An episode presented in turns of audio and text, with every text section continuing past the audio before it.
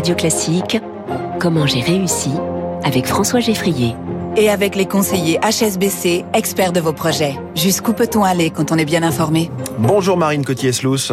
Bonjour. Bienvenue sur Radio Classique. Vous êtes cofondatrice et présidente de Lucine, un peu comme le prénom Lucille, mais avec un N à la fin. Vous avez reçu hier soir le prix Les Margarettes, organisé par la Journée de la Femme Digitale. D'abord, félicitations pour ce prix. Euh, la cérémonie avait lieu pour la première fois au sein du groupe Les Échos, le Parisien, dont fait partie Radio Classique.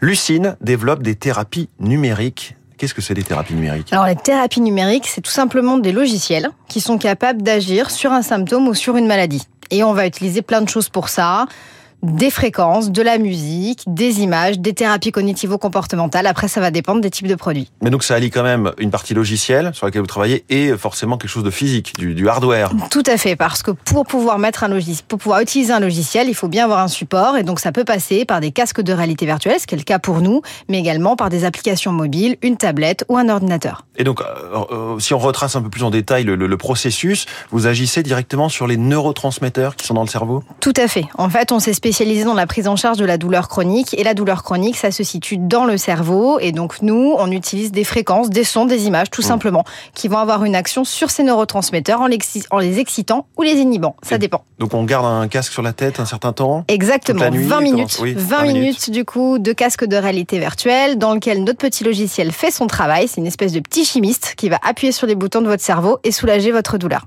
Mais là, ça paraît miraculeux. On se demande si vraiment ça marche. Vous avez fait des, essais cliniques, vous avez, il y a eu un travail de recherche derrière. Le principe d'une thérapie numérique, c'est qu'elle est homologuée comme un dispositif médical et qu'elle doit faire, qu'elle doit passer toutes les études cliniques équivalentes à celles d'un médicament. Et c'est ce que a fait Lucine. Alors, vous êtes spécialisé sur les douleurs chroniques, plus spécifiquement sur les douleurs pelvis-périnéales féminines, un sujet à la fois majeur et insuffisamment traité jusqu'à présent euh, par la science. Effectivement, insuffisamment traité. Si on parle de l'endométriose, par exemple, dans lequel les douleurs pelvipérinéales sont extrêmement fortes, on en parle depuis un peu moins de 5 ans, euh, alors que c'est une maladie, euh, les premières traces de cette maladie datent de Cléopâtre. Le sujet commence tout juste à émerger et donc la science n'a pas encore traité la question. Effectivement, la question de la douleur est très très compliquée euh, sur ces pathologies-là et de manière générale sur les pathologies ou les douleurs pelvipérinéales. Et c'est pour ça que Lucine s'est positionnée là-dessus. Et l'autre élément aussi, c'est qu'il y a une véritable stigmatisation de ces typologies de douleurs. On parle encore vous voyez, de précarité menstruelle euh, il y a quelques instants. Euh, et, et, effectivement, c'est assez, assez bluffant de constater aujourd'hui que sur les 27% de la population mondiale souffrant de douleurs chroniques, 70% sont des femmes mmh. et aucun traitement n'a été spécifiquement dédié pour elles. Qu'est-ce qui vous a fait travailler au départ sur ce sujet? Eh bien, parce que je suis moi-même patiente. Euh, je suis atteinte d'un syndrome des lèvres dans l'os et d'une endométriose. Et euh, je vous avoue que 3 grammes, 3 mg de morphine par jour avec euh, un, un, des effets secondaires dramatiques et quasiment pas d'effet sur mes douleurs, je trouvais qu'au 21e siècle, c'était mmh. tout à fait déplacé.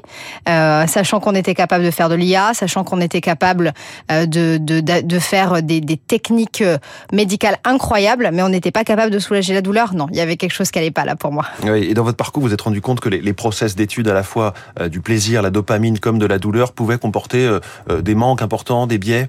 Tout à fait. En fait, de manière assez simple en laboratoire, lorsqu'on étudie le fonctionnement du cerveau, on va utiliser des fréquences sonores, des fréquences visuelles, des thérapies cognitivo-comportementales pour étudier ces phénomènes dans le cerveau. Et mon, mon idée a été extrêmement simple, c'est pourquoi ne pas sortir la, les éléments de la science fondamentale pour les mettre dans un produit. Et vous avez fait donc des années d'études en, en neurosciences Notamment. Alors, je vous avoue que je suis un peu une boulimique euh, de, de, de l'université. Beaucoup, beaucoup de diplômes. Hein. Oui, tout à fait. Droit, sciences politiques, anthropologie, sociologie, psychologie, neurosciences. Bref, voilà, j'aimais beaucoup étudier, mais maintenant, j'avoue que depuis six ans, quand même, je suis sur l'entreprise. Il s'agit de gagner un peu d'argent au bout d'un moment. Euh, je me demandais, parce que vous parliez de, de, précarité menstruelle, et donc on parle de ce sujet de, des règles douloureuses, de l'endométriose. Quel est votre regard sur l'idée d'un congé menstruel qui existe dans d'autres pays? Alors, c'est extrêmement compliqué parce que euh, d'un côté, on se dit que euh, ça permet de, de, parler de ce sujet sur la place publique, ça permet d'arrêter que ce sujet soit tabou. Aujourd'hui, en France, c'est encore pour 50% de la population française un sujet tabou hein, de parler des règles. Hein. C'est une question de génération euh, ou pas seulement? Non, c'est pas qu'une question de génération, c'est à la fois une question de culture et c'est une question où d'anthropologie pour le coup, où les règles ont toujours quelque part été tabous dans nos sociétés. Mmh. et donc effectivement, ben, on n'en est pas encore sorti. Donc à la fois ça permet ça, à la fois ça permet à ces femmes d'être complètement accompagnées parce que lorsqu'on parle de règles, on, parle, on pense tout de suite endométriose et pathologie. Mais au-delà du fait que l'endométriose touche une femme sur dix, les douleurs menstruelles, ça touche 50% de la population active en France. Ça équivaut à, à peu près 30 jours de perte de performance pour chacune de ces femmes. Mmh. Donc on voit tout de suite le lien entre égalité salariale et égalité dans la santé. Donc ça, c'est une vraie avancée. Mais de l'autre côté, qu'est-ce qui va empêcher une surstigmatisation pour un patron qui dirait, bah là, j'ai une femme qui se présente et à la fois, je vais avoir un congé menstruel tous les mois et en plus des bébés. Ça fait un peu beaucoup en termes de risque. Le gros job à faire surtout, c'est accompagner les entreprises à prendre conscience que 52% de la population mondiale sont des femmes qui rentrent dans les entreprises et qui offrent une performance économique.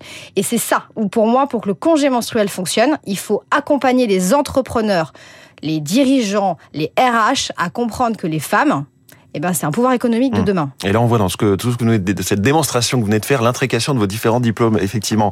Vous travaillez justement en lien avec des entreprises? Tout à fait. Justement pour ces questions-là. L'objectif, c'est démocratiser cette question euh, de la santé des femmes à travers des formations. Alors, on utilise des choses assez sympas, comme des simulateurs de douleurs de règles. Ça permet tout de suite de se rendre compte à quoi ça ressemble d'avoir des crampes tous les mois. On peut même pousser hein, jusqu'à jusqu'à un accouchement. Hein. Donc, euh, c'est ah assez marrant.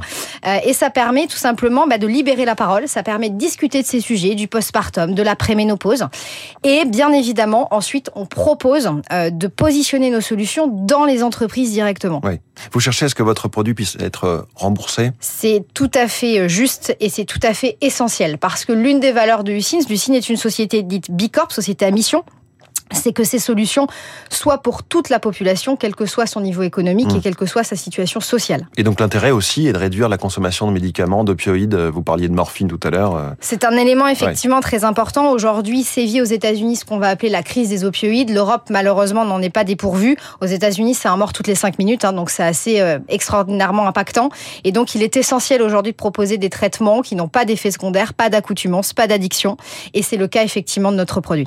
Parcours passionnant et et, produit vraiment plein d'espoir. Merci beaucoup Marine Coty-Eslouz d'être venue nous en parler ce matin dans Comment j'ai réussi sur Radio Classique, cofondatrice et présidente de Lucine. Et donc je rappelle que vous êtes lauréate du prix Les Margaret organisé par la Journée de la Femme Digitale. Merci beaucoup et bonne journée. Le journal de l'économie dans quelques secondes, il est 7 h